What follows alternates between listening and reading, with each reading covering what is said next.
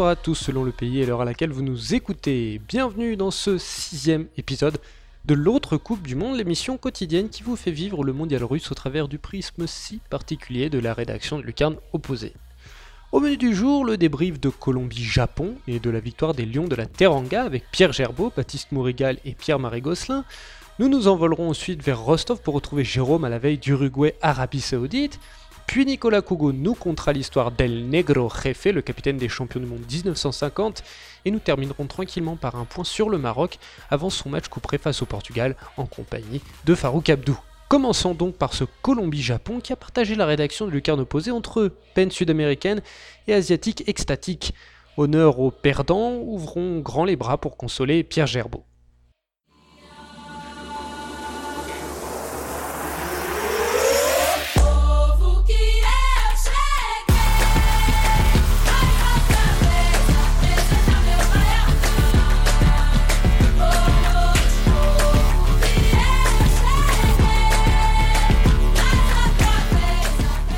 Hola Pedro, hola Pierre, débriefons ensemble donc ce match de la Colombie, ce premier match de la Colombie, mais comment vas-tu avant toute chose? Voilà Simon, bah écoute, euh, je rejoins euh, toute l'équipe de Lucarne opposée de ça va moyen, voilà. On a eu la Corée du Sud, on a eu euh, le Nigeria, etc. Donc voilà, moi je rejoins mes, camarades Pierre-Marie et, Baptiste, ça, va moyen. Et Romain pour le Pérou, un de plus donc. Gageons que bah on va faire on va faire la Colombie euh, après avec Baptiste donc euh, donc a priori ça ira un peu mieux à ce moment-là sera une première fois on sera un peu plus joyeux. Alors bah oui donc vous l'aurez compris hein, chers auditeurs euh, la Colombie a été défaite deux buts à 1 par le Japon ah, d'une manière un petit peu particulière puisque les Colombiens ont été réduits à 10 dès la troisième minute sur euh, une main un, petit peu complètement stupide même de la part de, Sanchez. Euh, quelles sont les réactions sur ce hum, fait de jeu en Colombie? Ouais, euh, en fait, c'est pas. Je, pense que c'est pas si stupide que ça. C'est plus un mauvais réflexe. Il voit la balle, il a le bras. Bon, après, il y a péno, carton rouge. bah, sur le fait de jeu en Colombie, ce qui est clair, c'est qu'on dit que c'est déjà bah, impossible de juger et de comprendre l'idée de départ de Peckerman dans sa composition parce que, bah, parce que quand tu prends un rouge au bout de trois minutes, tu, tu, tu, tu sais pas. Tu peux pas dire quelle était l'idée de jeu et donc, euh, bah, c'est, ce qui se dit. Euh, c'est impossible du coup de savoir et de comprendre ce que Peckerman a voulu faire avec ce 11 de départ puisque, puisque tu perds ton, bah, ton homme le plus important au milieu de terrain après trois minutes de jeu. Donc euh, voilà, après, euh, il n'y a pas de, pas, de contestation à avoir. Enfin, j'ai entendu personne euh, parmi les journalistes et anciens joueurs et dire que c'était illogique, que c'était un scandale, etc. Non, voilà. Donc, ce qui, ils ont plus débattu de ce qui s'est passé après et ce que ça a entraîné ce carton rouge et que, que du carton rouge en lui-même. En fait, on n'en a pas débattu en Colombie. Très bien. Bah oui. Non, moi je disais stupide parce que euh, faire ce geste-là, même si je, oui, tout le monde est humain, c'est un mauvais réflexe, etc. Au bout de trois minutes de jeu dans un match où a priori tu pars euh, favori, et qu'il y a le temps de renverser le match euh, si, si but il y a à ce moment-là, ça c'est un petit peu dommage. Mais donc, donc oui, ça, en effet, je suis totalement d'accord avec toi. Difficile de juger le, les, les choix de Peckerman vu que tout a été remis en question au bout de, de trois minutes de jeu. Est-ce que est-ce qu'on y a cru tout de même en Colombie? On, on, on, y a cru après l'égalisation de Quintero en fait. Sur le, l'égalisation, elle vient au moment où la Colombie est mieux, mieux dans son match, et notamment parce que, parce que Barrios est rentré et que, et que ça a équilibré, euh, équilibré le milieu de terrain et ça a équilibré l'équipe. En fait, euh, donc la Colombie était en train de revenir petit à petit et donc elle, marque sur un coup franc, euh, un coup franc de filou de, de, de Juan Fer Quintero. Donc là, à ce moment-là, tu y crois. Et par contre, euh, la mi-temps, elle est arrivée, je dirais, au, mauvais moment parce que, bah, parce que ça t'a un peu cassé la dynamique. Et le Japon, ils sont revenus euh, avec de bien, bien meilleures intentions. Ils ont totalement dominé la deuxième période. Donc, on y a cru sur la fin de, première période, l'égalisation. Après, je pense qu'en deuxième mi-temps, même sur ce que j'ai entendu, personne n'y a cru. Personne n'a compris pour le coup les changements de Peckerman en deuxième mi-temps, en deuxième période, pardon. Et donc, ouais, sur la deuxième, sur le deuxième acte, personne personne n'y a cru vraiment, parce que la Colombie a, a, rien montré. Prochain match contre la Pologne, donc euh, rien d'arrêté euh, du côté colombien. On se dit que c'est un coup du sort, que c'est un incident, mais qu'il y a de quoi se refaire lors des prochains matchs. Le, comment dire, le, le, moral n'est pas non plus trop atteint. Non, non, non, non, ça c'est clair. Euh, ce qui est sûr, c'est que bah il y a des choses qui vont, qui vont changer déjà obligatoirement. Carlos Sanchez, hein, c'est Dieu carton rouge, donc c'est sûr, il sera pas là. Euh, ouais, la différence de, par exemple, ce que disait Baptiste sur la, la Corée du Sud, où pour les, les, gens sur place, la Coupe du Monde était déjà terminée. En Colombie, on n'est pas dans cette, euh, pas dans cette optique-là. Euh, clairement, il y a eu des, alors, il y a eu des bruits qui, enfin, des bruits, même des analyses d'anciens consultants comme, euh, par exemple, Aristizabal ou l'ancien gardien de Boca, Oscar Cordoba, qui voilà, on dit qu'il devait y avoir des, des choses à, changer. Il y a des choses qui vont changer, mais que mais que voilà, aujourd'hui, ce qui s'était passé, c'était une succession de d'événements malheureux, de faits de jeu en défaveur de la Colombie, mais que, que rien n'était perdu et que voilà, même Falcao lui-même après le match l'a dit qu'il fallait sortir à jouer sa vie tout simplement contre la Pologne dimanche. Donc euh, ah, il n'y a pas un défaitisme euh, en disant ça y est, on est mort, on a terminé, on sortira pas des groupes. Non, non, ça, ça n'existe pas en Colombie, enfin pas en tout cas pas, pas après ce match. Très bien, et eh ben écoute, euh, ce Colombie, euh, Pologne, Pologne, Colombie de dimanche prochain que, que tu nous feras vivre en inside et qu'on attend du coup avec impatience. Bah merci beaucoup Pierre et puis bah, on se retrouve le samedi même pour pour débriefer, pour briefer pardon sur Pologne, Colombie. Exact. ciao. Une Colombie qui grimace, mais un Japon qui rit, à l'image de Baptiste Morigal qui se remet donc bien de sa déception coréenne. Salut Baptiste, on se retrouve encore un, nouveau jour de suite pour une nouvelle euh, de tes deux équipes asiatiques favorites, Corée ou Japon. Et cette fois c'est le Japon, et cette fois c'est une bonne nouvelle. Oui Simon, je vais très bien aujourd'hui, c'est une très bonne nouvelle pour le foot asiatique et notamment pour le Japon enfin un peu de positivisme dans, dans, dans, Lucarne opposé, dans l'autre Coupe du Monde, dans ce podcast. Alors oui, vous l'avez compris, le Japon a gagné la Colombie. On vient en plus d'enregistrer, vous venez d'entendre euh, le débrief de la Colombie avec euh, Pierre Gerbeau. Donc euh, voici donc le, vainqueur de la Colombie, le Japon donc, qui, comme on l'a dit, a évolué à 10 contre 11, 87 minutes des 90 minutes. Donc c'est énorme alors, on a vu des Japonais qui ont fait de bons mouvements, qui ont montré des choses intéressantes, mais est-ce que c'eût été la même chose à 11 contre 11 Ah bah ça, on le saura jamais. Hein J'ai envie de dire, euh, les Japonais ont au moins eu des, ont eu des, avantages euh, mérités, hein, parce que pour moi, le carton rouge est quand même mérité. Euh, et ils en ont, ils en ont profité. Voilà, euh, on leur donne quelque chose et pour une fois, une équipe asiatique profite de ce qu'on lui donne, même si on a eu un peu peur après le but parce qu'ils ont commencé un peu à reculer, ce qui a permis euh, notamment aux Colombiens de, revenir dans le match et d'obtenir un, coup franc qu'ils ont converti. Mais après, en seconde période, euh, de ce que moi j'ai vu, donc j'ai vu par petits bouts et en plus avec des commentaires coréens, donc voilà, j'ai pas vu la Colombie être en mesure de revenir dans le match, de passer devant. Euh, le Japon a beaucoup de rythme, à attaquer à tout va. Ils ont joué comme joue une équipe asiatique et comme aurait dû faire la Corée. Donc le Japon, félicitations. J'espère que ça va donner envie aux Coréens de faire la même chose pour la suite. Et en plus, c'était une surprise totale parce que personne ne pouvait les voir gagnants. Moi en premier, mes collègues que vous pouvez suivre sur les réseaux sociaux du Japon, du Japon pareil. Donc euh, vraiment agréablement surpris et ça fait du bien. Quels sont les donc agréablement surpris et du coup quels sont si on passe un petit peu plus à l'effectif euh, et au match en lui-même, quelles sont les grosses satisfactions, les grosses satisfactions pardon, de, cette rencontre? Bah alors là, déjà la défense euh, c'est satisfaisant parce que de ce que j'ai vu, il n'y a pas eu des grosses erreurs euh, à, souligner. En plus, pour une fois, on, commençait avec Genshoji et non pas Makino, j'ai oublié le prénom. Euh, Tomoaki Makino, pardon. Et ensuite, on a vu une ligne de trois Inui, Kagawa, Haraguchi assez, assez performante qui jouent bien ensemble.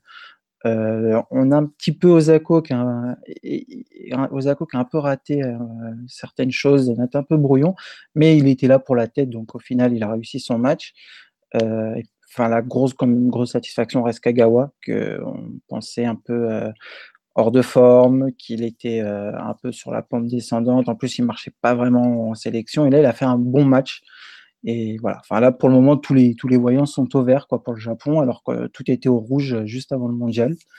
Et en plus de ça, Shinji Okazaki est rentré, donc il n'est pas blessé, donc il sera bien là pour la suite de la compétition. Et ça aussi, ça fait plaisir. Prochain match contre le Sénégal. Est-ce que, euh, est-ce que le, selon toi, le Japon a emmagasiné assez de confiance, suffisamment de confiance et de certitude avec une réussite comme celle-là pour aborder le match contre le Sénégal, qui a gagné euh, également son match, hein, un, peu surprise contre la Pologne, on va y venir juste après avec Pierre-Marie Gosselin. Euh, est-ce que le, Japon a emmagasiné assez de confiance et de certitude pour arriver dans ce match contre le Sénégal avec, comment dire, avec optimisme? Alors, avec optimisme, oui, ça c'est sûr, parce qu'ils sortent quand même d'une victoire qui était inespérée. Après la confiance, c'est sûr qu'ils vont en avoir parce qu'ils vont se dire on a gagné, on sait de quoi on est capable, regardez comment on a joué. Après, des certitudes, je pense pas, parce que en, étant moi extérieur et juste en supervisant l'équipe, je pense que eux ils vont en avoir parce qu'ils restent quand même sur un exploit. Mais nous, en regardant, on sait très bien qu'il y a eu des faits de jeu qui sont très favorable au Japon. Jouer un match, euh, l'intégralité du match à, en, supériorité, numérique à 10 contre 11, euh, ça influe beaucoup. Euh, la Colombie aurait peut-être gagné en étant à, 11 contre 11, on ne saura jamais. Mais eux, eux, pour le coup, ils vont arriver, ils vont être chargés à bloc, ils vont être sur deux, ils vont avoir de la confiance. Et ça va être la même chose côté sénégalais, puisque comme ils ont gagné, ça va faire le match des deux vainqueurs. Donc il ne va pas falloir le perdre. Ça serait dommage de gâcher euh, cette victoire face à la Colombie. Donc euh, voilà, on verra bien. Eux, ils vont arriver euh, pleine confiance. voilà. L'objectif sera de refaire la même chose. Très bien. Bah, écoute, on se retrouve un peu plus tard dans la semaine pour un brief de la Corée du Sud qui affrontera le Mexique en espérant pour toi que les guerriers Taeguk vont prendre exemple sur les samouraïs bleus. Merci beaucoup Baptiste, à la prochaine. Salut à tous. Dans ce même groupe H, le dernier espoir africain, le Sénégal, affrontait la Pologne vêtue du costume d'outsider. Et enfin, Pierre-Marie et toute l'équipe du podcast Efrika ont pu célébrer une victoire. Bonjour PM Bonjour Simon, bonjour à tous. Heureux Ah ouais, ouais, heureux. Bon, c'était quand même laborieux, on va pas se mentir, mais bon voilà, c'est quand même euh, une victoire qui, fait du bien à l'Afrique et, je pense qu'il va peut-être même libérer un petit peu tout le monde. Et oui, l'Afrique euh, relève la tête avec cette victoire sénégalaise puisque l'Afrique, les représentants africains pour l'instant étaient en train de faire un zéro pointé et c'est justement ma, première question. Euh, qu'est-ce qui fait la différence de ce Sénégal, euh, si tant est qu'il y en ait vraiment une, par rapport à ses autres, à ses compagnons de, route pour ce mondial euh, continentaux bah, euh, On a pu le noter, hein, tu sais, un petit peu dans, dans l'approche du match. C'est vrai que euh, physiquement, tactiquement, on a senti quand même une équipe sénégalaise très en place et surtout prête pour, ben, pour une compétition comme la Coupe du Monde.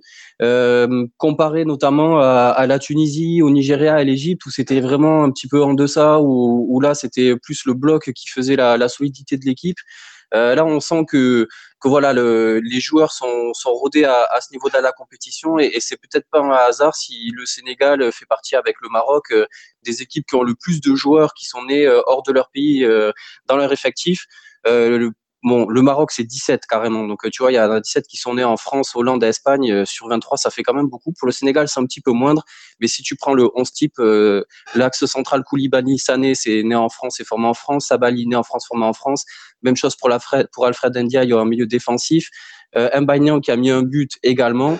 Donc euh, tu vois, ça permet d'avoir des joueurs quand même qui sont euh, ben, qui sont voilà rodés à, ce genre de compétition, qui ont déjà fait des compétitions de haut niveau avec les jeunes.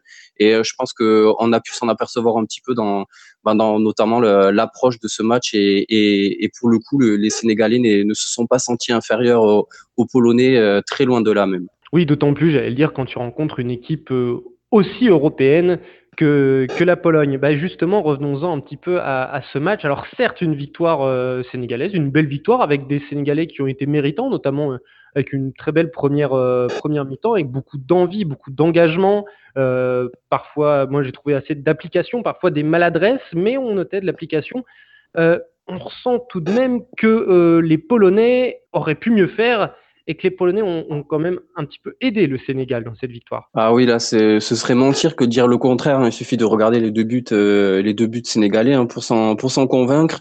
Euh, le premier, euh, bon, même si l'action est quand même bien construite sur une contre-attaque, hein, ce qu'on annonçait un petit peu déjà hier, avec une équipe qui est capable de très vite se projeter, se projeter vers l'avant un peu de passe et euh, un tir contré de euh, euh, de Ganagay vraiment contré puisque le tir n'était même pas cadré. Donc ça se transforme en CSC qui donne l'ouverture du score.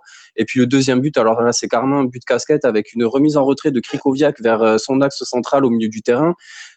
Aucun danger en apparence sauf que au même moment euh, Mbagnan, qui était sur le bord de la touche, en train de se faire soigner, a reçu l'autorisation de l'arbitre pour entrer. Il rentre en sprint, il file récupérer la balle euh, dans les pieds, euh, enfin entre le défenseur central et le gardien pour, euh, bah, pour tuer un petit peu le match. Hormis ces deux actions qui ont créé des buts, c'était quand même, c'était quand même pas non plus. y a, enfin, on n'en a pas vu beaucoup côté sénégalais. Y a, Sadio Mané a, a quand même réussi à, à, être dangereux deux trois fois, mais rarement devant le but. La preuve, Cesny n'a pas eu de n'a pas eu d'arrêt à faire, hormis aller chercher le ballon dans ses filets. Et bon, c'est vrai que je m'attendais à, à, un petit peu mieux de la Pologne. Surprenant aussi, peut-être que c'était eux au final qui étaient les plus crispés de rentrer dans cette compétition. Oui, je pense aussi. Et du coup, euh, j'ai envie de faire le parallèle euh, avec euh, Baptiste qui est passé juste avant et le Japon. ce Sénégal qui avait certaines, certains doutes, etc. Quand on rentre comme ça dans une compétition en, gagnant un match, quelle que soit la manière, est-ce que tu penses que ça va leur permettre d'arriver pour leur prochain match contre, contre le Japon, justement, de la confiance et de la certitude à l'image euh, des, Japonais en fin de compte. Est-ce que ça va pas leur permettre de monter en puissance? Ouais, clairement, clairement. Je pense que ça va faire du bien à la confiance de tout le monde. Euh, ça va donner euh, un petit peu plus de, garantie dans les capacités, dans les capacités qu'ont ces Sénégalais à, ben, à pouvoir inquiéter n'importe qui et surtout à pouvoir être solide en défense parce que c'est vrai qu'en face, il y a quand même Lewandowski, Milik, euh, Grozicki. C'est quand même des, joueurs qu'on connaît, qui sont dangereux, qui mettent beaucoup de buts euh, dans leur championnat. Et, là aussi, il y a eu très peu de danger pour euh, Kadim Ndiaye dans les buts. Donc c'est que l'axe central, euh, et notamment Koulibaly, c'est très fort. Euh, sincèrement, je pense qu'ils ont quand même de le, c'était le match à le match à ne pas perdre c'était le match qu'il fallait absolument même voilà absolument gagner pour pour se mettre dans les bonnes conditions. Euh, là c'est réuni je pense qu'ils vont arriver contre le Japon avec un statut de favori. Euh, voilà est-ce que ça va pas perturber un petit peu les Sénégalais? Je pense pas parce qu'ils sont en mode Coupe du Monde mais voilà, ça peut être le petit risque, mais sincèrement, je pense qu'Aliou Cissé et puis tout le staff, parce qu'il faut savoir que dans le staff de ces Sénégalais, il y a aussi Tony Silva, il y a Omar Daf, euh, ils sont quatre qui étaient à la Coupe du Monde 2002. Donc, euh, euh, il, y a, il y a des joueurs qui ont, qui ont le du vécu, enfin, il y a un staff qui a du vécu à ce niveau-là de la compétition, et je pense pas qu'ils se feront surprendre, et, et sincèrement, ils, ils, peuvent même devenir les favoris de cette poule au vu du résultat de, du premier match, notamment de la, ben, de la, cette défaite aussi un peu surprenante des Colombiens. Très bien. Bah, écoute, merci beaucoup PM et, euh, et on se retrouvera euh, très prochainement pour faire le point sur euh, une, nouvelle, une autre sélection africaine en espérant que, qu'ils emboîtent le pas des Sénégalais. Merci beaucoup PM, à plus. C'est moi qui te remercie, à bientôt. L'honneur est sauf donc pour le continent africain lors de ce premier tour. Allez, Maintenant on troque son boubou pour la Chapka car nous passons des belles plages du Sénégal à la Caucasie du Nord où l'agent infiltré de lucarne opposé, Jérôme Le Signe, a posé ses valises pour assister ce mercredi au second match de sa Céleste.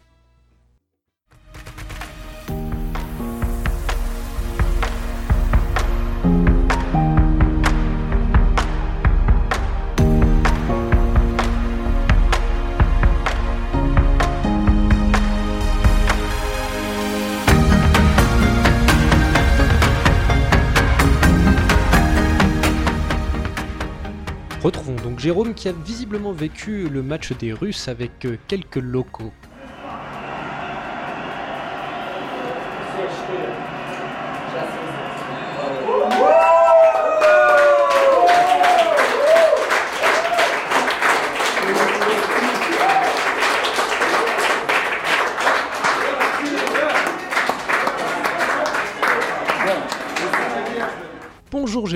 Comment vas-tu Jérôme? Écoute, ça va très bien et toi? Nous, on est toujours à Laran euh, aux oignons au petit déjeuner, donc euh, tout va bien. Alors, on a pu écouter que tu étais dans un bar hein, pour voir la nouvelle victoire euh, des Russes contre l'Égypte. 3 buts à 1. Est-ce qu'ils sont contents les locaux? Alors les locaux, ils sont pas contents, ils sont aux anges. au début, quand on est arrivé, il n'y avait pas vraiment beaucoup d'espoir dans la section. Hein. Pour être très précis, on est arrivé deux jours avant le début de la Coupe du Monde, donc avant le début de la Russie. Et c'est vrai qu'au début, ils n'avaient vraiment pas beaucoup d'espoir. Euh, ils étaient plus là pour, en tant que hôte qu'en tant qu'équipe euh, qui participait à cette Coupe du Monde. Et le premier match a été comme une révélation. Depuis le premier match, euh, au-delà du deuxième de ce soir, hein, mais depuis le premier match, ils sont tous très enthousiastes, commencent tous à porter des maillots dans la rue, à porter des drapeaux, et sont tous à fond, devenus à fond dans le foot, à tel point bah, que justement, bah, comme par exemple pour les fanfests, les zones dans les villes où il y a des écrans géants, au premier match à Yekaterinbourg, il n'y avait pas grand monde dans la FanFest. Et ce soir, elle était pleine une heure avant le début du match. Donc vraiment, pour le coup, ils sont passés à fond euh, derrière leur sélection nationale. D'accord. Et est-ce que ta troupe euh, d'Uruguayens est toujours aussi motivée? Est-ce qu'on voit beaucoup de maillots de la Céleste à Rostov? Eh ben, écoute, euh, les Uruguayens sont toujours aussi motivés. Deuxième match demain, donc contre l'Arabie Saoudite, à Rostov. On a quitté Yekaterinbourg cette semaine pour arriver sur les bords de la mer Noire. Enfin, presque, il y a un delta, donc on a une vingtaine de kilomètres de la mer enfin en plein soleil, hein, donc euh, en, plein, en plein été, pardon. Donc c'est beaucoup plus agréable que Yekaterinbourg pouvait l'être, et toujours aussi motivé, euh, avec cet espoir en plus, euh, il suffit d'une victoire demain pour que l'Uruguay soit qualifié pour les huitièmes de finale. Super. Est-ce que les Saoudiens sont dans la place aussi? Est-ce qu'on est qu'on en voit beaucoup des maillots verts eh bien, écoute, non, très discret les Saoudiens par rapport justement aux Égyptiens qu'on avait pu voir la semaine dernière à Ekaterinbourg. Là, on a pu voir que 3 ou 4 maillots euh, maximum euh, de l'Arabie Saoudite. Non, pour le coup, c'est vraiment des supporters différents. D'habitude, on voit beaucoup de drapeaux, de cris, des gens qui se font des checks dans la rue. Là, pour le coup, avec eux, il n'y a vraiment pas de, communication plus que ça. Ils sont vraiment très, très, très calmes, très différents des autres qu'on a pu voir, même des Russes qu'on peut voir sur place. D'accord, ok. Et plus sportivement, comment se porte la Céleste avant son second match du coup? Bah, écoute, la Céleste se porte très bien. Après, justement, donc, le match de Yekaterinbourg, ils sont retournés euh, à Nijni Novgorod, euh, qui est leur euh, siège pour cette Coupe du Monde. Après une première journée, ils ont fait un petit assado donc avec un chef uruguayen qui est venu leur faire un petit donc de la viande grillée, également lors d'une journée repos où ils ont pu faire du bowling, ce type d'activité. Ils sont retournés à l'entraînement pour moi, ça n'a pas été vraiment des couacs dans le premier match, parce qu'il y avait aussi une partie de rodage avec des jeunes joueurs qui jouaient leur premier match de Coupe du Monde. Mais donc pour le deuxième match, on devrait quand même avoir quelques changements comme les mêmes qu'on avait vus euh, tout simplement lors du premier match à la mi-temps, puisqu'a priori sont annoncés pour le moment euh, Sebocha Rodriguez qui devrait être titulaire côté gauche, euh, donc il reprendrait comme, en, comme seconde mi-temps lors du match. Il a été bon dans l'aspect tactique du jeu au milieu de terrain, pas tellement sur les débordements, parce qu'on a pu notamment voir une action au premier match où il est complètement à l'arrêt sur un débordement, il a beaucoup de mal dans ces aspects maintenant, avec l'âge notamment, mais sur ce qui est de l'organisation, sur les passes, sur trouver le jeu, entre guillemets, il est très bon très fort avec ça. Et on devrait aussi revoir côté droit, à la place euh, de euh, euh, Carlos Sanchez, pardon, et sa patte, sa patte magique, puisque pour le coup c'est le meilleur passeur décisif des éliminatoires de la Coupe du Monde, et c'est lui qui met le coup franc sur la tête de Jiménez pour le match contre, contre l'Égypte, donc c'est lui qui trouve le but, disons, et il a été très bon sur chacun des ballons qu'il a eu à mettre dans la surface, et il devrait réavoir la confiance du maestro, même si on n'a pas de certitude encore sur le sujet. Il faut attendre pour ça demain après-midi. Super, et eh ben, écoute, merci beaucoup Jérôme. Puis on se retrouve demain pour, euh, bah, pour débriefer et pour vivre avec toi ce match euh, entre l'Uruguay et l'Arabie Saoudite. Salut Jérôme Merci à toi, bonne soirée quittons la Russie mais gardons la tête à l'Uruguay, car dans son histoire du jour, Nicolas Cougo nous dresse le portrait d'Obdulio Varela, le capitaine de la Céleste qui en 1950 a enterré à tout jamais et littéralement le maillot blanc de la Célestin.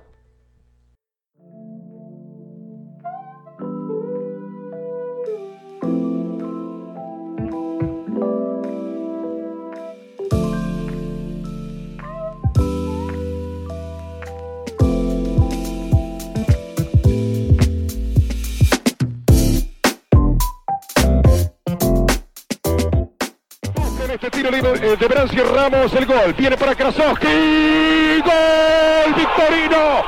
¡Gol!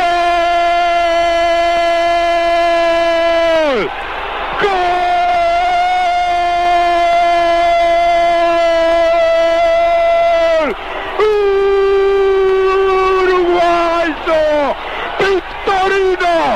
Victorino, Valdemar Victorino, otra vez en la instancia brava, apareció con su cabeza después que no alcanzó Krasowski el centro de Venancio Ramos y estalla de alegría el país. Quédate tranquilo, Duno. Los muchachos no te van a dejar cambiar la historia. Uruguay 2, Brasil 1. Quédate tranquilo, Tulio, te digo. Si vous êtes des amoureux du football en version originale, vous aurez probablement reconnu cette voix. Cette voix, c'est Victor Hugo Morales, celui qui va rentrer dans les mémoires collectives six ans plus tard lors d'une chevauchée magique d'un cerf-volant cosmique argentin.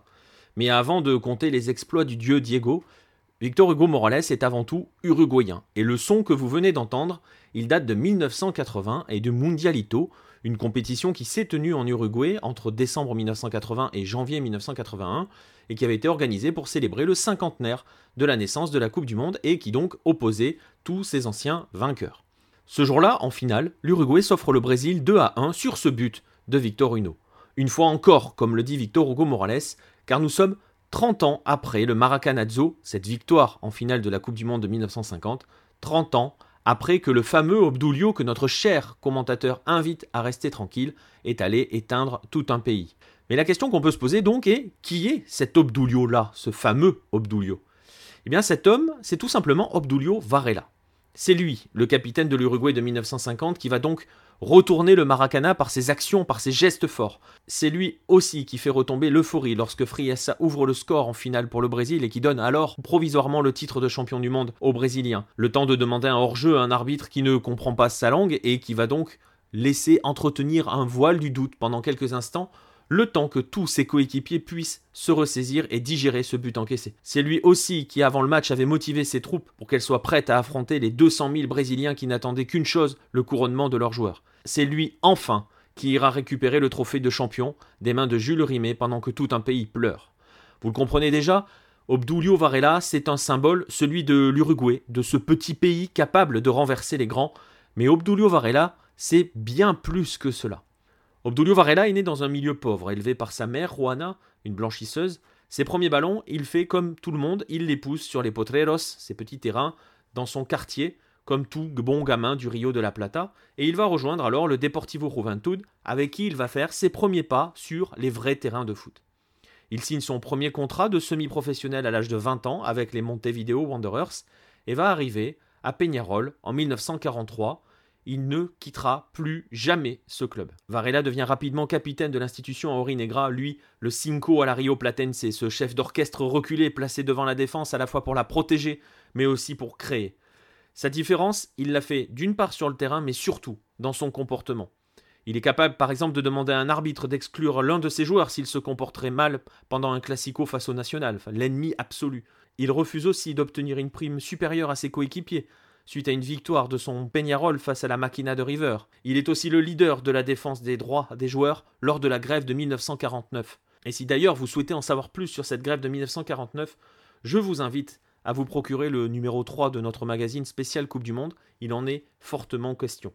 Bref, vous le voyez, Obdulio est un homme bon, un leader par l'exemple, un jefe, El Negro Jefe, son surnom, acquis au fur et à mesure de sa carrière grâce à son comportement sur et en dehors des terrains. Sa légende s'inscrit donc à l'intérieur du rectangle, mais aussi à l'extérieur, et elle dicte surtout le comportement d'un Uruguayen qui se veut céleste. Invaincu en Coupe du Monde, il est blessé lors de la défaite de 1954, sa légende va alors perdurer, elle va être transmise de génération en génération. Pour preuve, Oscar Washington Tabares, l'actuel sélectionneur de la sélection, depuis qu'il s'est installé à la tête, impose la lecture obligatoire d'un livre au sujet du Negro Refe. C'est ce livre que le capitaine de la sélection Diego Lugano aura comme livre de chevet pendant la Copa América 2011. Varela est sa source d'inspiration, son modèle à suivre. L'Uruguay remporte alors la Copa América, sans doute porté par l'esprit du Negro Refe. Un esprit qui sera bien évidemment encore bien présent chez les héritiers de 2018 car c'est aussi cela l'Uruguay. C'est un pays qui n'oublie jamais ses racines et qui ne renie jamais son histoire. Quelle est imposante tout de même l'histoire de cette céleste. Si aujourd'hui les descendants d'El Negro Jefe joueront leur qualification face aux Saoudiens, dans le groupe B, le Maroc tentera pour sa part de ne pas rejoindre l'Égypte parmi les premiers éliminés du tournoi. Farouk Abdou nous rejoint pour en savoir plus.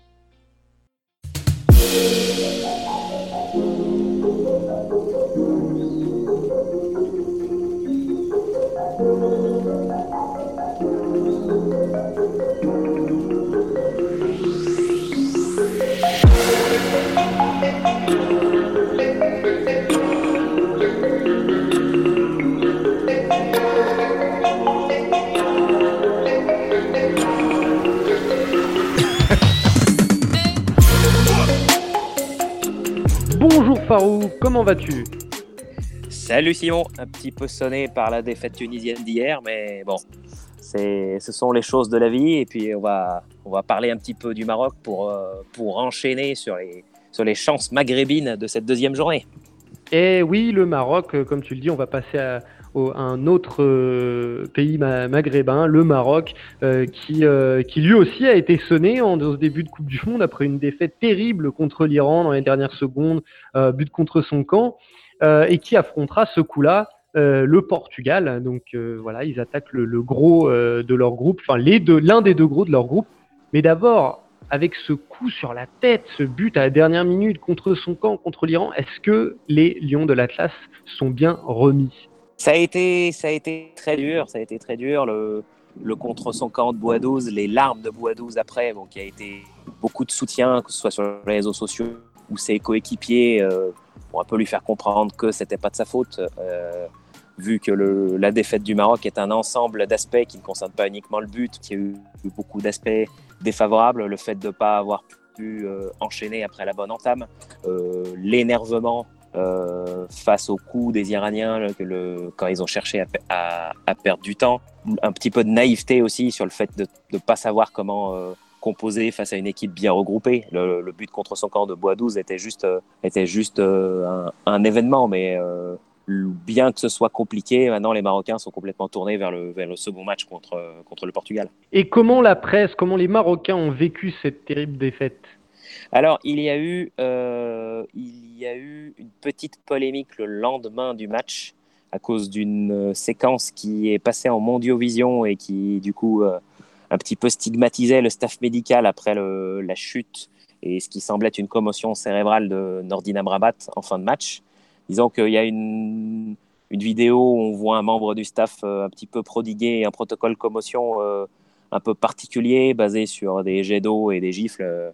Un petit peu pour, euh, pour le secouer. Disons que le fait que les médias étrangers aient un petit peu repris cette séquence et les critiquer était un peu mal vécu au Maroc. Euh, il y a eu euh, aujourd'hui un article très intéressant du site web tel quel qui en fait reprend un peu les liens entre Cristiano et le Maroc, sa cote de popularité en tant que joueur du Real Madrid, la liesse populaire qu'il avait eu avec sa venue, sa venue au Maroc en 2014 pour la Coupe du Monde des clubs, les investissements qu'il a, les fréquents voyages, que ce soit lui ou sa famille au Maroc. Disons que c'est un, contexte euh, à la- à l'affrontement entre les Lions de l'Atlas et le Portugal de Cristiano.